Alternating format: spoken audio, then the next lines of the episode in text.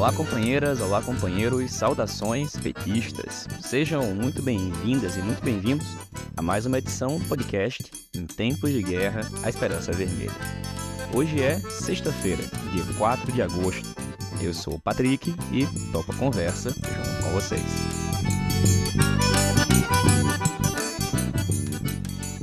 No episódio de hoje, falamos sobre as resoluções aprovadas no 8 Congresso Nacional da Tendência Petista, Articulação de Esquerda. A companheira Natália Sena faz um breve informe sobre o início dos trabalhos do GTE, o Grupo de Trabalho Tática Eleitoral Nacional. E o companheiro Walter Pomar comenta a decisão do Copom de reduzir em 0,50 pontos a taxa Selic para 13,25%.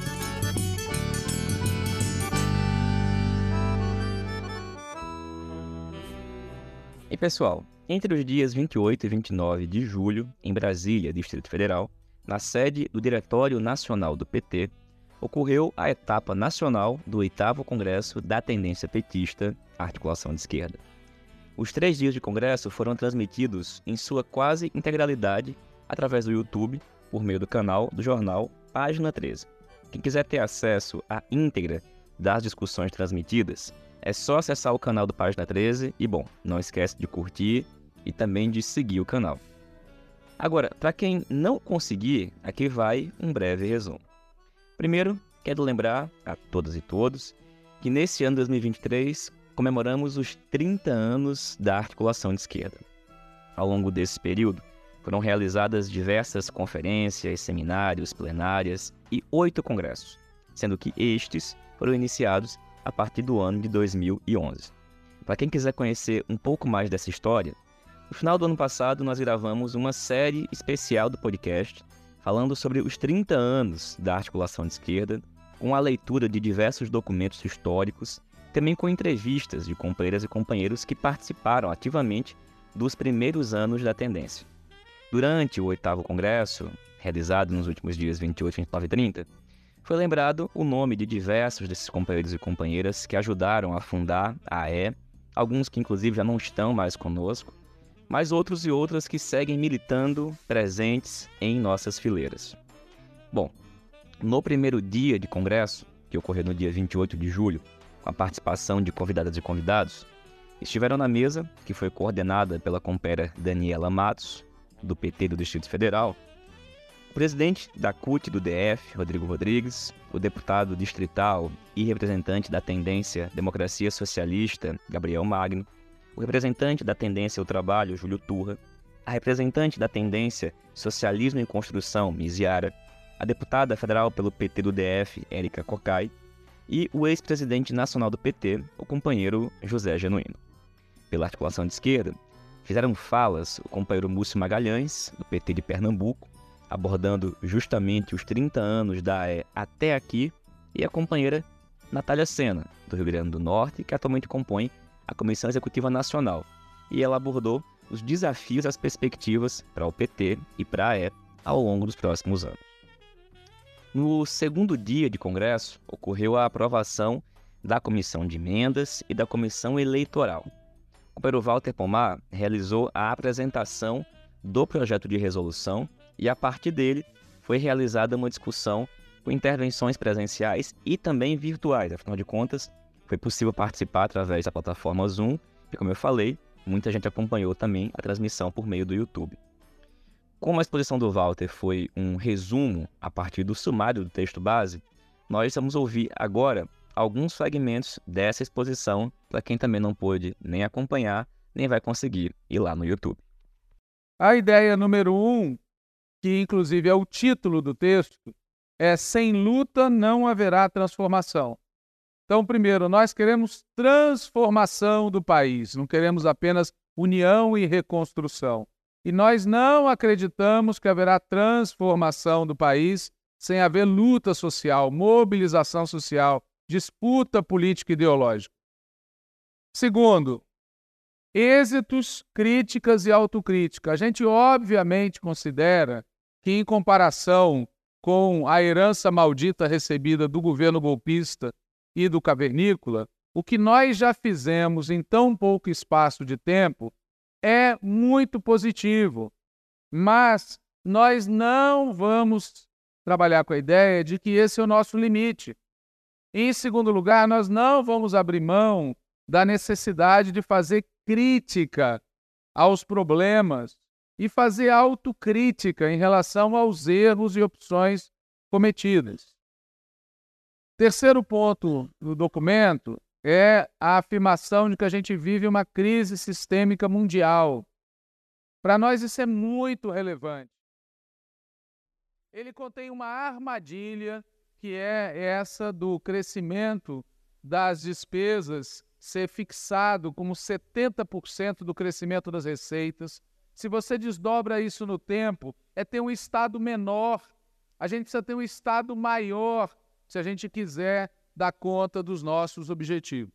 No outro ponto do texto, retomando o índice, retomando o sumário, a gente dá um grande espaço para o tema do sem anistia para os golpistas. E isso, para nós, é o ponto de partida para a reflexão acerca da questão militar e da segurança pública. Já foi dito ontem aqui, nós, partido, perdemos a oportunidade de incluir esse ponto no programa de reconstrução e transformação. Abrimos mão de incluir esse ponto no programa da Federação Esperança Brasil. Não incluímos esse ponto no debate sobre o programa da coligação não havia o tema na transição de governo e nada disso impediu o 8 de janeiro. Não falar do assunto não faz com que ele desapareça. E querer conciliar com o golpismo nas Forças Armadas é um erro que já foi cometido no passado, foi cometido no início desse governo, nomeando um comandante do Exército que teve que ser exonerado logo depois comprovando que ele não devia ter sido nomeado, e vários dos golpistas continuam participando do Estado-Maior das Forças Armadas.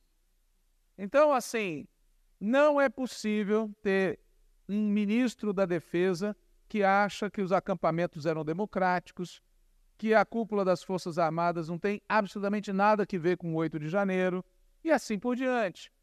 E da mesma forma, de maneira análoga, o debate sobre a segurança pública em todos aqueles momentos que eu citei não foi feito como se deveria. E isso não altera a realidade. O Anuário da Segurança Pública mostra que a violência cresceu, que a população carcerária no Brasil é uma das maiores do mundo, que a guerra às drogas, da maneira como se concebeu, é um desastre, que as polícias militares continuam uma força de repressão contra a população pobre, preta e periférica.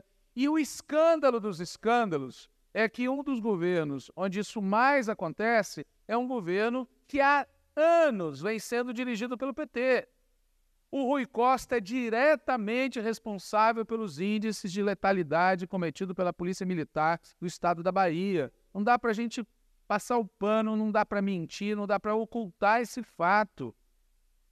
Então, esse debate precisa ser enfrentado.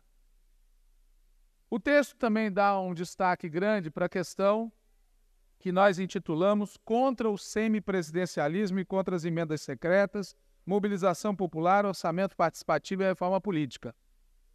Nós escolhemos uma política de alianças e uma tática na eleição de 2022 que teve um efeito colateral. O efeito colateral é o pior e mais conservador Congresso Nacional desde 1900 e picos. E o resultado disso é um presidente da Câmara dos Deputados reeleito com voto da bancada do PT, que acha que quando o povo fez L, era L de lira, e quer implantar o semipresidencialismo barra semiparlamentarismo no país. E, ademais, se manteve de maneira recalchutada e um pouco suavizada a prática indecente das emendas secretas. E como é sabido há bastante tempo, essas emendas, antes mesmo da situação atual, já beneficiavam muitos parlamentares supostamente de esquerda, de vários partidos. Então, não é um tema de fácil solução, porque, no fundo, é preciso uma outra tática que viabilize o crescimento das bancadas de esquerda no Congresso Nacional.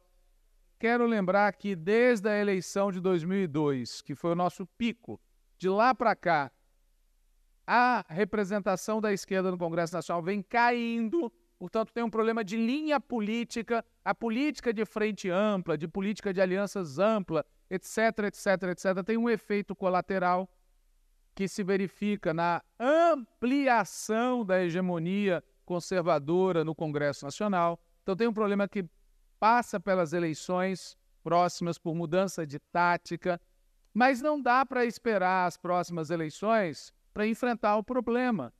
Por isso a gente insiste muito que é preciso força na participação popular, na mobilização social e na denúncia da situação.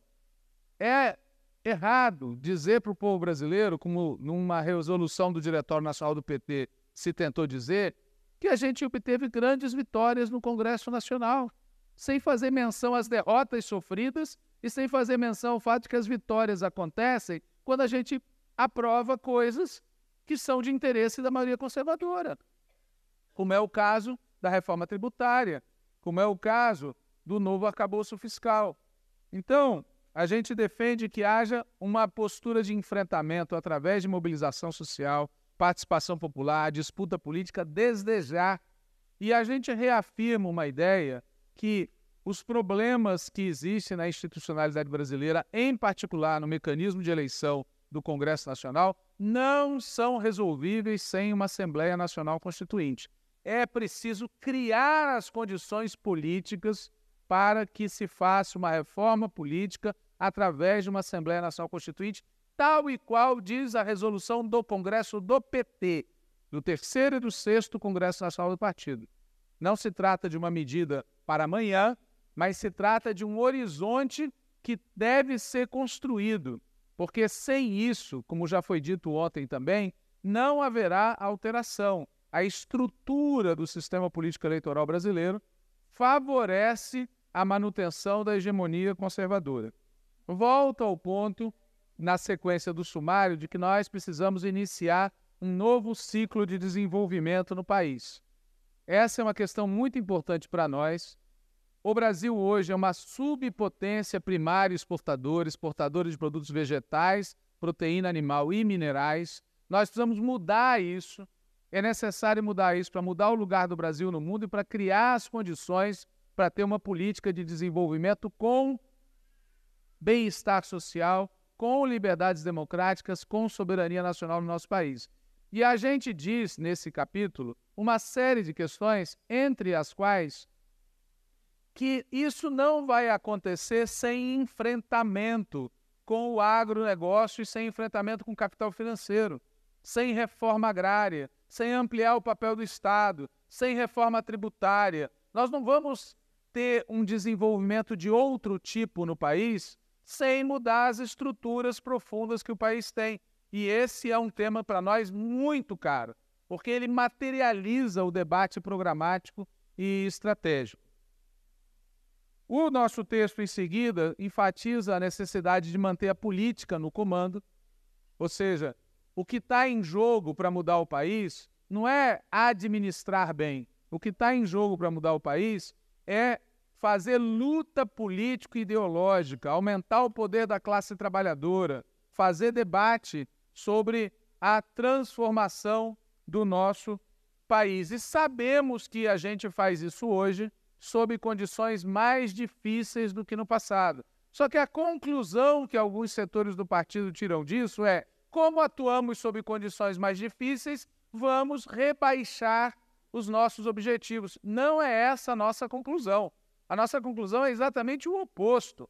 Para enfrentar essas condições mais difíceis, é preciso mais radicalidade, mais luta política e ideológica, mais disposição de enfrentamento com o neoliberalismo e com a extrema-direita.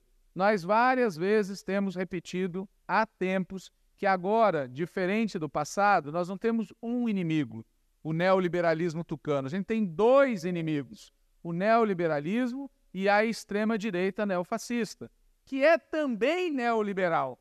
E é por isso, inclusive, que no Congresso Nacional, quando se trata de enfrentar o neoliberalismo, nós batemos contra uma maioria muito ampla.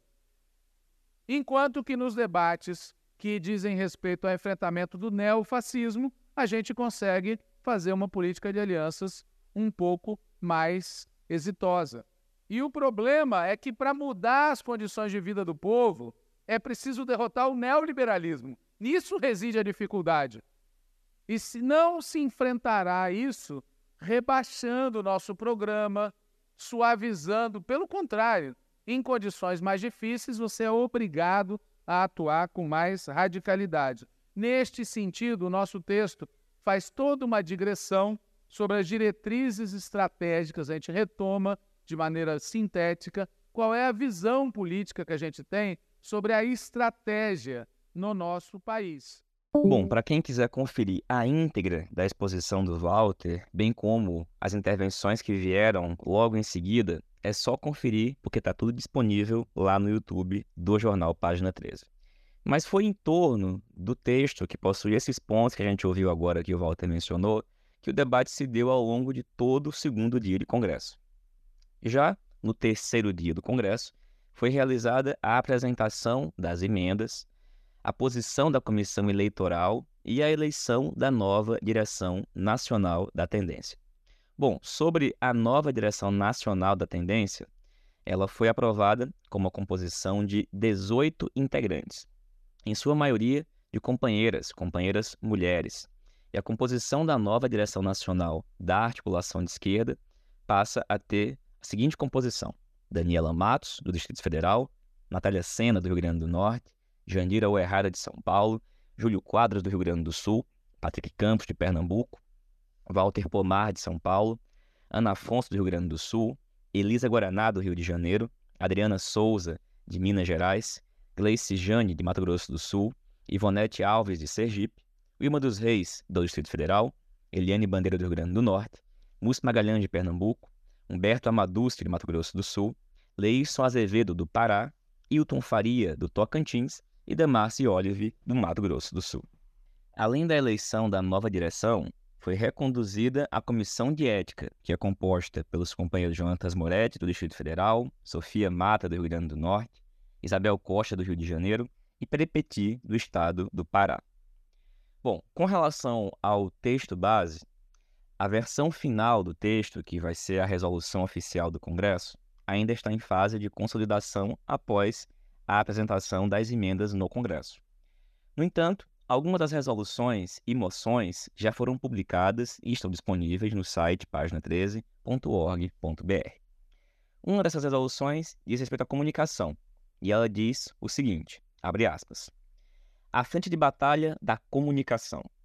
Decorridos os primeiros sete meses do terceiro mandato do presidente Lula, já é possível enxergar com nitidez uma série de questões que dizem respeito às políticas de comunicação social praticadas pelo governo federal e ao relacionamento entre este e as diferentes mídias, especialmente os conglomerados de rádio e TV, bem como as grandes plataformas transnacionais e suas respectivas redes sociais, e que merecem a atenção do nosso partido.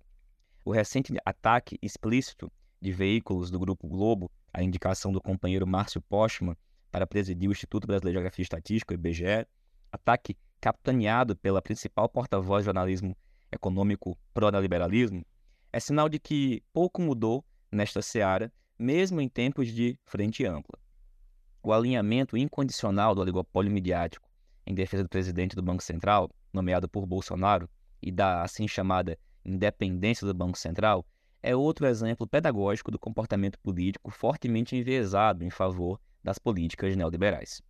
Vale lembrar, sempre e esquecer jamais, que a ofensiva do oligopólio midiático contra o PT e contra o governo Lula, especialmente a partir do episódio do Mensalão em 2005 e mais adiante contra o governo Dilma, foi essencial para a vitória do golpe de 2016, para a condenação e prisão de Lula e, por fim, para a eleição de um presidente de extrema-direita, pavimentando assim a marcha dos neofascistas em direção ao Planalto. Mesmo quando se opuseram em outras questões, esses grandes meios de comunicação deram apoio integral às políticas neoliberais dos governos Temer e Bolsonaro, Sua ação foi determinante, por exemplo, para convencer os setores populares a mudarem de opinião e passarem a opinar e a apoiar a criminosa reforma da Previdência Social proposta por Paulo Guedes e Bolsonaro, ao propagandear diariamente as supostas virtudes da reforma e, ao mesmo tempo, omitindo a retirada de direitos e calando as vozes críticas. Nos dias de hoje, o oligopólio midiático tenta enquadrar o terceiro mandato de Lula, aproveitando-se para isso de seu papel hegemônico na construção de sentidos na sociedade, do seu alcance na formação de valores e opiniões. Embora tenha perdido parte de sua influência e de suas bilionárias receitas publicitárias para as grandes plataformas transnacionais, o oligopólio tradicional ainda é forte bastante para propor ou vetar agendas e para atuar no plano político nacional. No plano mundial, as comunicações são hoje dominadas por poucos conglomerados transnacionais que atuam no processo de convergência tecnológica entre novas e antigas plataformas, TV aberta, por cabo, satélite, rádio, imprensa, telecomunicações e internet, avançando sobre os sistemas de mídia de todo o mundo. Além do poder oriundo do domínio do fluxo internacional de informações, estes grupos enxergam na indústria da cultura um lucrativo mercado. Emissoras de rádio e TV dependem de concessões públicas, uma vez que o espectro eletromagnético é responsabilidade do Estado. As concessões são para as emissoras comerciais, emissoras educativas recebem autorizações e rádios comunitárias recebem permissões. A duração das concessões é de 15 anos para a TV e 10 anos para a rádio, podendo ser renovadas. Porém, sua não renovação depende da votação nominal de dois quintos do Congresso Nacional. As gestões petistas anteriores praticaram uma política de comunicação tradicional, apesar de iniciativas importantes em sentido contrário, que terminaram abortadas, engavetadas ou mesmo desvirtuadas. O projeto governamental de criação de uma nova legislação para o audiovisual e de uma agência para esta área, a Ancinave, torpedeado pelo Grupo Globo, é um exemplo marcante a demonstrar a prevalência dos interesses da radiodifusão comercial nas políticas adotadas para o setor. A realização da Conferência Nacional de Comunicação em 2009 foi um fato notável, mas quase nenhuma de suas mais de 600 resoluções chegou a ser implementada pelo governo. A democratização dos meios de comunicação, principal finalidade da Confecom, é fundamental para que o Brasil se torne uma sociedade mais justa e democrática. O sistema atual de mídia é um potente antagonista de qualquer projeto sério de combate à enorme desigualdade social que caracteriza nosso país e que serve de permanente fermento do neofascismo. Nesse sentido, surpreende que o Grupo Globo volte a ser favorecido, em especial no tocante à destinação de verbas publicitárias. Assim, apenas no primeiro semestre de 2023, esse conglomerado recebeu mais de 54 milhões de reais da Secretaria de Comunicação Social, a SECOM.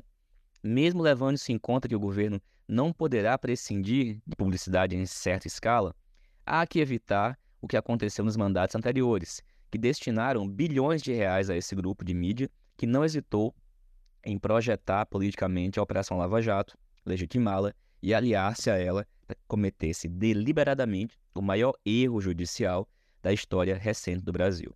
Tarefa fundamental do governo é garantir a existência dos sistemas estatal e público de comunicação. O primeiro deve servir como meio legítimo de difusão das informações de interesse dos três poderes que compõem o Estado, nos três níveis da federação. Já o sistema público deve produzir conteúdos de finalidade educativa, cultural e artística e dar voz às expressões diversas da sociedade organizada com autonomia e gestão participativa. O sistema privado deve ser regulado e controlado. A Constituição proíbe expressamente o monopólio. O segundo mandato presidente Lula já deu um passo importante nessa direção, ao criar a empresa Brasil de Comunicação, EBC, e iniciar a reconstrução do sistema público de rádio e TV. A EBC, no entanto, tornou-se alvo do governo Temer, que cassou o mandato de seu presidente e do conselho curador da estatal, e depois alvo do governo Bolsonaro, que nomeou generais para dirigir a empresa e cerceou a atividade de seus jornalistas. A direção atual, nomeada pelo governo Lula, tem adotado práticas controvertidas e sua relação com os sindicatos que representam os trabalhadores é difícil. o que compromete uma gestão mais democrática. A TV Brasil precisa ser fortalecida por meio de crescentes investimentos e dotada de maior alcance. Junto à rede de emissoras encabeçada pela TV Brasil, o sistema público de comunicação deve comportar também as outras emissoras do chamado campo público, as universitárias, comunitárias e legislativas. A rádio comunitária é hoje um dos principais instrumentos de promoção do direito à comunicação. Há necessidade de imediata revisão dos mecanismos de outorga de canais de rádio e TV, concessões públicas que vêm sendo historicamente tratadas como propriedade absoluta por parte das emissoras de radiodifusão, muitas das quais estão em situação de flagrante ilegalidade. A lei precisa ser cumprida e devem ser adotados critérios e mecanismos para que a população possa avaliar e debater não somente a concessão e renovação de outorgas, mas também o conteúdo transmitido. No combate ao quadro de terra sem lei do sistema de concessões, o Partido dos Trabalhadores deve se juntar à luta da sociedade organizada para concretizar os preceitos da Constituição que estabelecem a proibição do monopólio na mídia e exigem conteúdos que privilegiem a educação, a cultura e a arte nacionais e promovam produção independente e regionalizada. No campo da radiodifusão comunitária, o PT defende a adoção de uma política clara que crie condições para que um número cada vez maior de localidades possa contar com essas emissoras. Essa política deve ampliar o número de frequências para que essas emissoras, ampliando seus limites de área e potência de alcance, hoje restritos a 1 km de raio e 25 watts, e garantir seus meios de sustentabilidade financeira. Para manter o caráter democrático e popular das rádios comunitárias, é preciso ainda criar instrumentos que coíbam a apropriação dessas emissoras por grupos políticos e religiosos locais. Processo que reproduz a lógica dos grandes negócios da comunicação e que nossos governos anteriores não foram capazes de evitar. A atual gestão federal tem adotado práticas importantes, como a criação de estruturas que coordenem o combate às fake news, o podcast do presidente Lula e o lançamento do canal Gov. Todas essas iniciativas devem estar articuladas em uma ação efetiva do cumprimento da tarefa de construir um novo marco institucional para as comunicações. Esse processo de elaboração de novas normas para o setor deve responder aos problemas apresentados frente ao novo cenário da convergência de tecnologias, serviços e conteúdos na perspectiva de democratizar a mídia no Brasil, o que inclui combater o poder desmedido das grandes plataformas virtuais transnacionais, Meta, Google e outras, e regulá-las. Por fim, o PT deve apoiar os movimentos que lutam para que esses e outros temas sejam debatidos numa ampla, democrática e participativa Conferência Nacional de Comunicação, a segunda Confecom, construída a partir de etapas estaduais e regionais e que tem como objetivo apontar diretrizes para as políticas do setor, o PT não deve medir esforços para ajudar a mobilizar a sociedade em torno do assunto. Por outro lado, o PT tem que adotar medidas para a construção de uma efetiva política de comunicação de massas, que lhe permita comunicar-se diretamente com suas filiadas e filiados e com suas bases sociais, sem depender da mediação deformada imposta pela mídia. O PT precisa construir e operar seus próprios meios de comunicação, além de articular-se de maneira efetiva com aqueles de caráter alternativo, sem ficar refém das empresas da mídia comercial. Há que desenvolver uma política de comunicação capaz de estimular e disseminar o debate, unificar a ação, promover a troca de informações entre as instâncias partidárias e dar as diretrizes gerais para a disputa de projetos na sociedade. Para que o PT seja realmente um partido democrático militante, é preciso criar um jornal nacional, semanal, voltado para a militância petista e para a militância da esquerda política e social. Além disso, é necessário potencializar ao máximo o portal do PT na internet e criar o canal de TV do PT. Bem, pessoal, essa foi a leitura da resolução aprovada no 8 Congresso Nacional da E sobre o tema da comunicação. Como eu disse, ela está disponível no site página13.org.br. Outra resolução que também já está disponível é sobre o tema da educação. E ela diz o seguinte, abre aspas, Desafios da educação no terceiro governo Lula.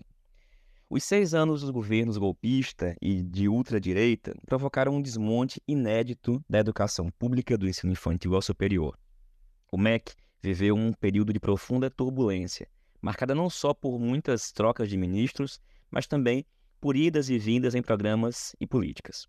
O financiamento da educação foi afetado pela emenda Constitucional 95, a chamada emenda do teto de gastos, e por cortes de recursos em todas as etapas da educação, o que inviabilizou o pagamento de despesas básicas, desde água e energia até a extensão da investigação e pesquisa. O desmonte da educação básica seguiu com a imposição de uma contra-reforma do ensino médio, o aumento das chamadas escolas cívico-militares, o desmonte da oferta da educação de jovens e adultos, EJA, o fechamento de turmas e turnos, o total engavetamento do Plano Nacional de Educação do decênio 2014 a 2024 e e a tentativa de desmonte do Fundeb o terceiro governo Lula iniciou tendo que lidar com essa herança maldita deixada pelos governos golpista e de extrema-direita. Nesse contexto, saudamos enfaticamente a recomposição decidida pelo governo Lula do Fórum Nacional de Educação, que terá como uma das principais tarefas construir o documento que servirá de subsídio para a construção do Plano Nacional de Educação para o decênio 2024-2034. Entretanto, o presidente Lula indicou para ministro da Educação um senador que, quando governador do estado do Ceará, manteve uma relação intensa com os setores empresariais da educação e com o chamado modelo Sobral. Não admira que, embora esse ministro seja afiliado ao PT, na composição da equipe do ministério tem um grande espaço quadros oriundos do PDT cirista e vinculados às pautas defendidas por fundações empresariais, que não mantém quaisquer elos com os movimentos sociais que deram sustentação à eleição de Lula. Destaque-se a incidência de grupos empresariais como o Todos pela Educação e a Fundação Lema. Uma das decorrências disso é que, passados sete meses do governo, seguem em disputa medidas que deveriam ter sido tomadas imediatamente, como a revogação da reforma do ensino médio e o tema das escolas cívico-militares o novo ensino médio está a depender da consulta pública lançada pelo MEC, num formato bastante contestado pelos que defendem padrões mais consolidados de participação social.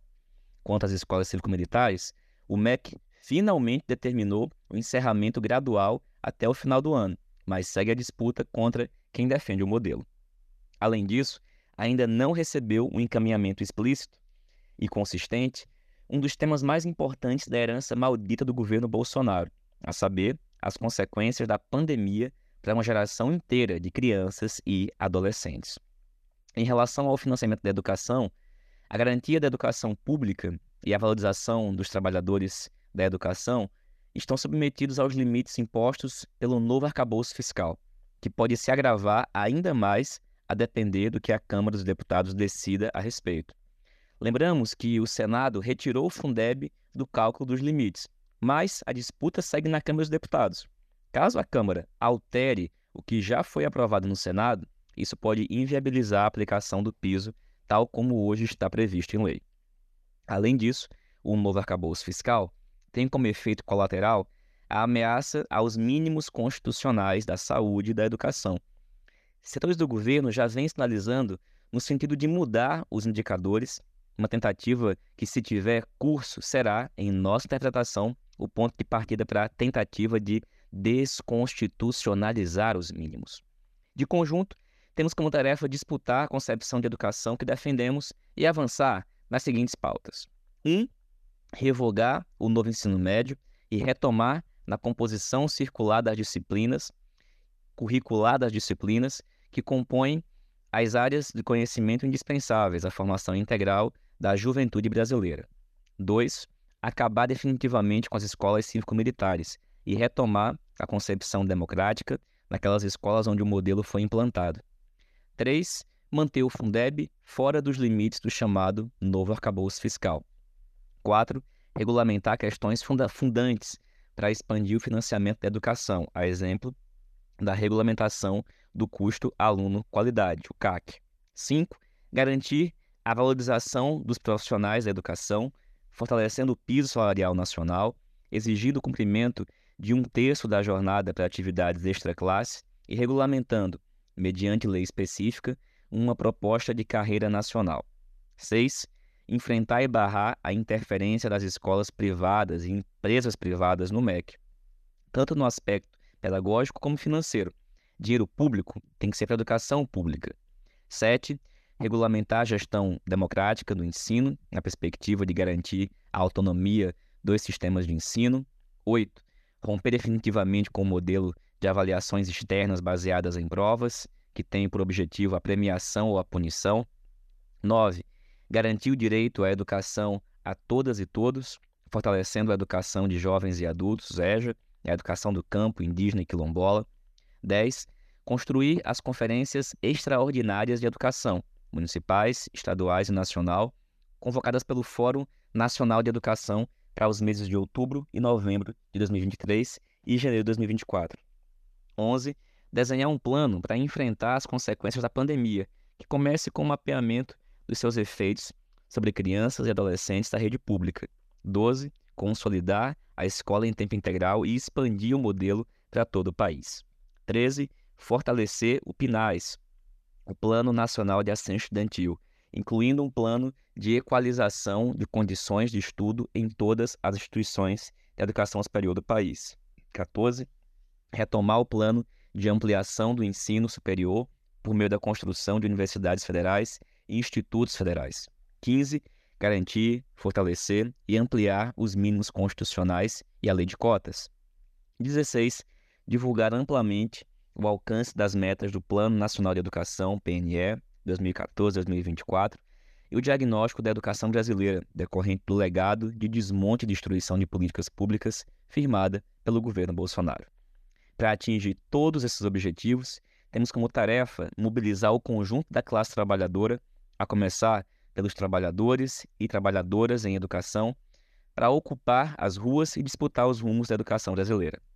De imediato, é necessário construir grande mobilização para o ato do dia 9 de agosto em Brasília, convocado pela CNTE.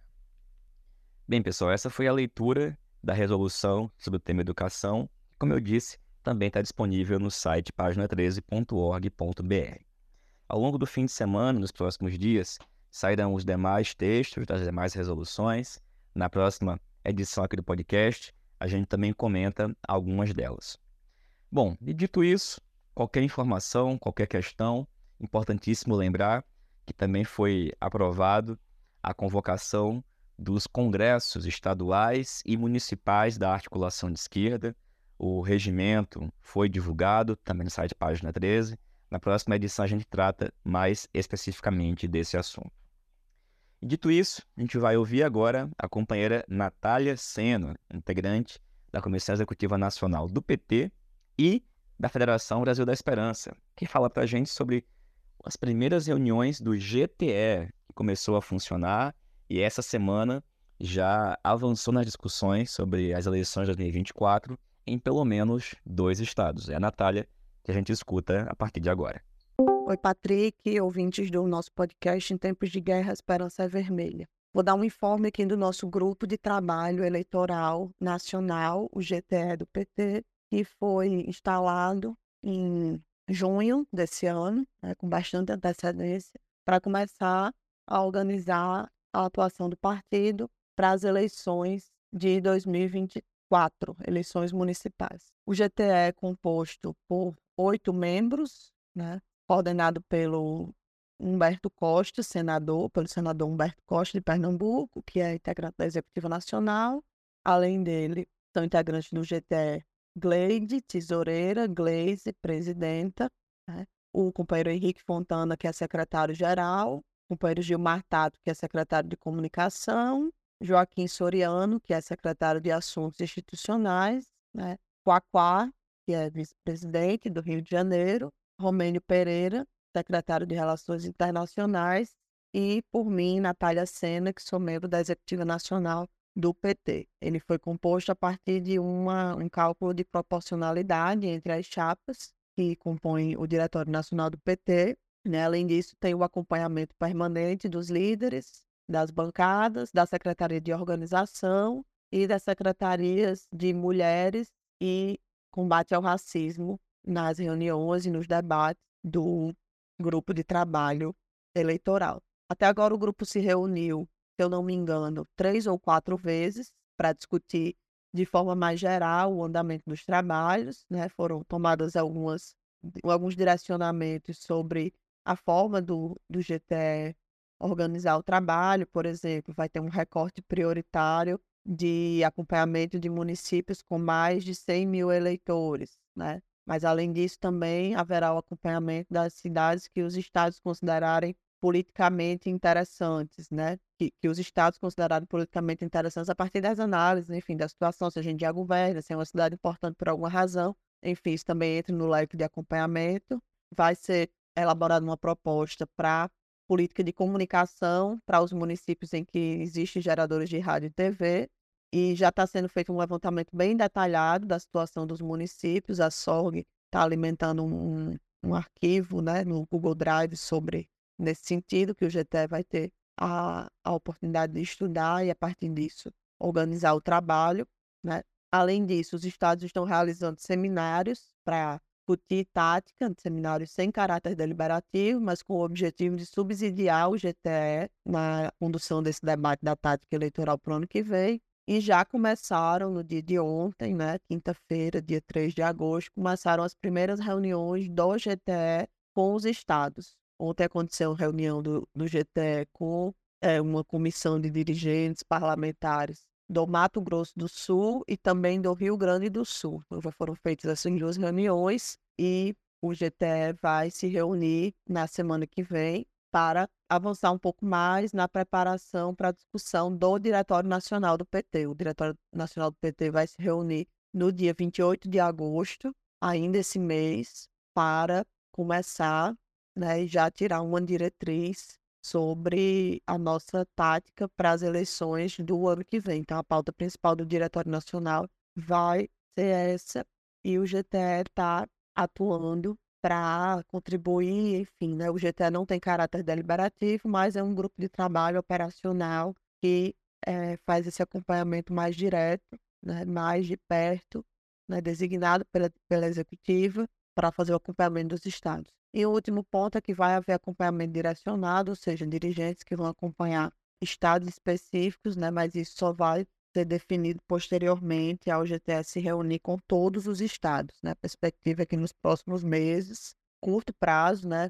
Nos próximos um, dois meses, tenha sido possível fazer reunião com os 26 estados e discutir a atuação pra, do PT, enfim, da política geral para as eleições municipais. É isso. Um abraço. Valeu, Natália. Obrigado, companheira. E, gente, nessa semana teve reunião do Copom. E pela primeira vez em muito tempo, decidiu-se finalmente reduzir a taxa de juros, mas em meio ponto. Agora, não mais 13,75%, mas 13,25%. Afinal de contas, o que, que isso significa? Afinal de contas, o que esperar a partir de agora? Bom, para comentar um pouquinho sobre esse assunto, a gente escuta agora o companheiro Walter Pomar. Olá, Patrick. Olá, ouvintes do podcast, comandado pelo Patrick Campos Araújo. Pois é, Patrick, o fato é o seguinte: o Copom reduziu a taxa básica Selic, a taxa básica de juros, em 0,50 pontos percentuais. Caiu de 13,75% para 13,25%. O Copom é o Comitê de Política Monetária, um órgão do Banco Central, um órgão formado pelo presidente do Banco Central e por toda a diretoria do Banco Central. Ou seja, o Copom é, na verdade, o nome charmoso que recebe uma reunião que a diretoria do Banco Central faz a cada 45 dias, exatamente com esse objetivo, entre outros, né?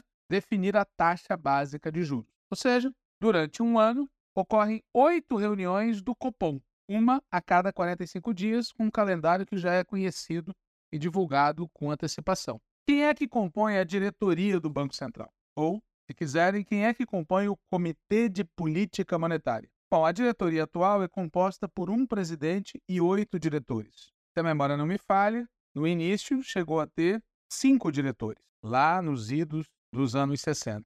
Hoje tem um presidente e oito diretores, a saber, O presidente é o Roberto de Oliveira Campos Neto, né? o Bob Fields Neto. O diretor de administração é a Carolina de Assis Barros, uma diretora. O diretor de Relacionamento, Cidadania e Supervisão de Conduta é o Maurício Costa de Moura. A diretora de Assuntos Internacionais e de Gestão de Riscos Corporativos é a Fernanda Magalhães Rumenos Guardado. O diretor de Fiscalização é o Ailton de Aquino Santos. O diretor de Organização do Sistema Financeiro e de Resolução é o Renato Dias de Brito Gomes. O diretor de Política Econômica é o Diogo Abre Guilhem. O diretor de Política Monetária é o Gabriel Galípolo. E o diretor de Regulação é o Otávio Ribeiro Damaso. Desses oito diretores e um presidente? Ao todo nove pessoas, somente dois foram nomeados por Lula. O diretor de fiscalização, o Ailton de Aquino Santos, e o diretor de política monetária, o Gabriel Galípolo. No ano de 2023, o Copom já se reuniu nos dias 31 de janeiro e 1 de fevereiro, já se reuniu nos dias 21 e 22 de março, já se reuniu nos dias 2 e 3 de maio, já se reuniu nos dias 20 e 21 de junho, e em todas essas reuniões se manteve a taxa anterior. E nessa reunião de 1 e 2 de agosto ocorreu o que nós já explicamos, uma redução em 0,50 pontos. Durante o ano de 2023, a gente vai ter mais três reuniões do Copom. Nos dias 19 e 20 de setembro, 31 de outubro e 1 de novembro, 12 e 13 de dezembro. Ou seja, falando em tese, mais três oportunidades para derrubar a taxa, ou para mantê-la, ou para elevá-la. Vale dizer que desde o dia 3 de agosto de 2022, ou seja, há um ano, a taxa foi posta em 13,75. A taxa comemorou agora um ano de 13,75. E foi nesta reunião de comemoração de um ano que eles resolveram cair para 13,25, que era a taxa vigente até o dia 15 de junho de 2022. Ou seja, pessoal, nós voltamos para a taxa que estava vigente na metade do último ano de mandato do cavernícola. Mesmo assim, mesmo sendo uma redução tão pequena, foi uma decisão apertada. Quatro dos nove votaram a favor de fazer uma redução menor ainda, uma redução de 0,25. Cinco dos nove votaram a favor da redução de 0,50, que foi efetivamente aprovada por 5 a 4. Detalhe é que desses cinco que votaram a favor de uma redução de 0,50, dois são os indicados pelo presidente Lula e três são pessoas que já faziam parte da diretoria, entre elas o Campos Neto, o Bob Fields Neto. Né? Bom, frente à redução, o nosso companheiro Fernando Haddad comemorou. Ele disse, abre aspas, vai ter mais otimismo. Os investidores, o mundo todo, vão olhar para o Brasil com mais otimismo. Fecha aspas. Ele disse também que a queda na taxa básica de juros foi, abre aspas, fruto de muito diálogo. Fecha aspas. E acrescentou abre aspas, eu tenho certeza, até por conhecê-lo já há oito meses, que o presidente do Banco Central votou com aquilo que ele domina em economia. É um voto técnico, calibrado à luz de tudo o que ele conhece da realidade do país. O fato de que nós estamos, nesse momento, alinhados em torno da decisão, não significa que houve concessão do Banco Central era uma situação de votação apertada mesmo, por várias opiniões no mercado. Fecha aspas, ponto final. Será que é justificável esse otimismo do ministro Fernando Haddad? Bom, por um lado é óbvio que é ótimo que a taxa tenha baixado. Por outro lado, também é óbvio que ela baixou muito pouco. Afinal de contas, tendo em vista a inflação que existe no país, nós temos uma taxa de juros real que é das maiores do mundo, se é que não é a maior. E mais alta ainda é a taxa de juros cobrada pelo crédito oferecido lá na ponta, porque a Selic é uma taxa que regula os empréstimos interbancários, é uma taxa geral do sistema. Lá na ponta, a taxa é muitas vezes muito maior. A taxa teria baixado, mesmo que tão pouco, 0,50, se tivesse havido apenas diálogo, como diz o nosso companheiro Fernando Haddad, ou será que a pressão foi fundamental? Será que, por exemplo, as falas do Lula públicas e a pressão ampla, geral e restrita não terá pesado muito na decisão? Cá entre nós, nossa opinião é que a taxa não teria baixado nada se nós tivéssemos feito apenas diálogo. A nossa opinião é que a pressão foi fundamental, que as críticas públicas do Lula foram fundamentais e mesmo assim baixou pouco. E baixou pouco porque a taxa Selic não provém de uma decisão técnica, provém de uma decisão eminentemente política. É óbvio que é predominantemente política, ainda que possa vir embalada em algum argumento mais ou menos técnico. Infelizmente, nosso companheiro Haddad, ou por estilo, ou por acreditar mesmo nisso, ou por uma mistura das duas coisas, deu uma declaração otimista, reforçando essa mitologia de que teria havido uma decisão predominantemente técnica. Não é. A taxa de juros anterior, inclusive essa, é fruto de uma decisão predominantemente política. Seja uma política que visa prejudicar o governo Lula, seja uma política que visa beneficiar o setor financeiro. Evidentemente, o mais importante é responder a pergunta: a taxa vai continuar baixando? Existe uma polêmica a esse respeito. Nessa polêmica, eu simpatizo muito com a opinião dada por um economista filiado ao PT, que eu vou citar sem dizer o nome, ou seja, eu vou contar o milagre, mas não vou contar o santo. Segundo esse economista, aspas, a redução da taxa de juros pelo Banco Central é um fato auspicioso. Contudo, cabe a pergunta: como avaliar a decisão do Copom em reduzir a taxa básica em 0,50 pontos percentuais de 13,75 para 13,25? Pergunta: Quais as razões apresentadas para a redução e como seus efeitos iniciais podem indicar seus prováveis impactos sobre o crescimento e a própria inflação? Ponto de interrogação. Segundo o economista, no comunicado emitido ao término da reunião do Copom, abre aspas, aponta-se o cenário internacional como negativo, sobretudo a resiliência da inflação e as taxas de juros elevadas e ainda em crescimento. Fecha aspas. Ainda segundo o mesmo economista, o comunicado do Copom, abre aspas, a despeito de se, a despeito de se constatar a desaceleração do crescimento econômico e a queda da inflação corrente no Brasil, a despeito disso, o Copom faz uma série de ressalvas sobre esses dados positivos. Fecha aspas. Tudo indica que, com essas ressalvas todas, o Banco Central barra Copom estaria sinalizando, é, na opinião do economista que nós estamos citando, sem dizer o nome, o Banco Central estaria sinalizando que não fará futuramente uma redução mais rápida e, obviamente, necessária do nosso ponto de vista, da taxa de juros. Segundo o mesmo economista, o Banco Central diz com todas as letras que não fará isso, não fará uma redução rápida como se faz necessário. Diz o economista, abre aspas, ao referir-se à sua postura de praticar uma política contracionista até que o processo de desinflação esteja terminado e as expectativas ancoradas, fecha aspas, o Banco Central está sinalizando que não virão por aí novos cortes. O mesmo economista diz também que os efeitos iniciais da redução da Selic são contraditórios. Ele fala que é positiva, evidentemente, a redução dos juros futuros e é positivo o eventual efeito disso no custo do crédito. Mas a redução tem impacto limitado, porque foram apenas 0,50. Ele cita ainda que a valorização da bolsa que se deu em seguida à decisão do Copom é, obviamente, na opinião dele, algo positivo.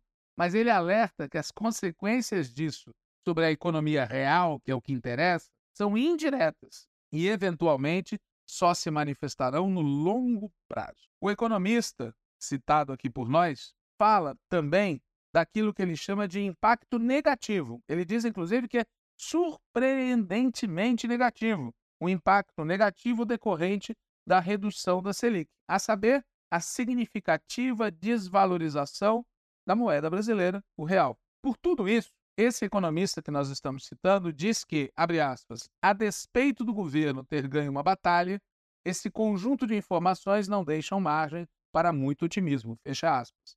E eu queria destacar muito isso, porque a gente tem visto um festival de declarações otimistas, a começar pela já citada declaração do ministro da Fazenda, Fernando Haddad, nosso companheiro, que não condizem com os fatos. O economista acrescentou ainda que, abre aspas, o mercado financeiro ficou contrariado porque o Banco Central não obedeceu à previsão da maioria deles, né, do mercado financeiro, onde 70% apostava em um corte de apenas 0,25 pontos. Essa contrariedade do mercado financeiro seria, na opinião do economista, agravada por o que eles consideram uma mudança de postura do Banco Central. Segundo os mercados, até a última reunião do Copom se insistia nos riscos fiscais, na inflação de serviços, mas, na opinião dos mercados, aparentemente a maioria do Copom se dobrou a outro tipo de diagnóstico. E o mercado, muito diferente do ministro da Fazenda, considera, na opinião do economista citado, que a decisão tomada pelo Copom foi de natureza política e decorreu da pressão do governo e da presença no Copom de dois diretores do Banco Central indicados pelo presidente Lula. Por tudo isso, segundo o nosso economista, o mercado financeiro estaria apostando que esse corte não se sustentará e será inclusive revertido. Fecha aspas. Muito bem, qual é a moral da história? Primeiro, tem que aumentar a pressão. 0,50 é pouco. É um absurdo essa taxa de juros. Segundo, tem que afastar o presidente do Banco Central. Essa história de achar que ele agora votou direito não faz em nenhum momento com que a gente reduza a pressão no sentido de afastá-lo. Ele é um sabotador e um prestador de serviços para o setor financeiro. Terceiro, tem que mudar a lei. A lei que dá autonomia para o Banco Central tem que ser alterada. Quarto, tem que ter investimento estatal na veia, rápido, já, porque as reduções na taxa de juros por si só, mantida a situação atual, na melhor das hipóteses, será muito lenta. Quinto, é preciso enfrentar aquilo que dificulta esse investimento estatal na veia. Há várias coisas que dificultam, entre elas o velho teto de gastos, que segue vigindo, e o novo teto de gastos que vem por aí. Né? Nós já comentamos em outras edições do podcast que a proposta original da Fazenda era cheia de problemas e ficou muito pior depois que o cajado baixou. Além disso, entre fatores que dificultam a ampliação do investimento estatal na veia de que necessita a economia brasileira, está a maioria de direita no Congresso Nacional, que evidentemente vai bloquear todas as reformas de natureza democrática e popular e vai facilitar todas as reformas de natureza neoliberal. Ninguém se iluda, ninguém se iluda com a natureza de classe e com a orientação política da maioria do Congresso Nacional. Portanto, pessoal, apesar da gente ter vencido uma pequena, mas importante batalha, a vida daqui para frente vai se tornar cada vez mais difícil. Prova disso é o contingenciamento, prova disso são os sinais de que o orçamento do governo federal em 2024 não vai ser aquilo que muita gente estava imaginando. Prova disso também é o fato de que, mesmo nos sinais positivos, como o crescimento do emprego e o crescimento geral da economia, mesmo nesses sinais positivos, há uma série de poréns empregos não formalizados, empregos de baixa remuneração, crescimento do agronegócio. Ou seja, mesmo quando vem um sinal positivo, ainda é nos marcos do modelo que a gente precisa mudar. Por isso, tem muita, mas muita briga pela frente. E quem tem razão não é a turma do diálogo. Quem tem razão é a turma da pressão. E a pressão inclui que nós apresentemos para o país metas, projetos, horizontes, objetivos de transformação. Não basta união e reconstrução. Tem que transformar o país. É isso que eu teria a dizer. Valeu, Walter. Obrigado, companheiro. E, pessoal, essa foi mais uma edição do podcast Em Tempos de Guerra, a Esperança é Vermelha. A gente se reencontra aqui na próxima semana. Faça o convite para quem puder e quiser, acompanhe também segunda-feira, às 19 horas, às 7 horas da noite, a edição do programa Antivírus, com o Walter, Natália, comigo, e também a edição às 21 horas do Manifesto Petista. A gente se reencontra muito em breve. Saudações petistas e até mais.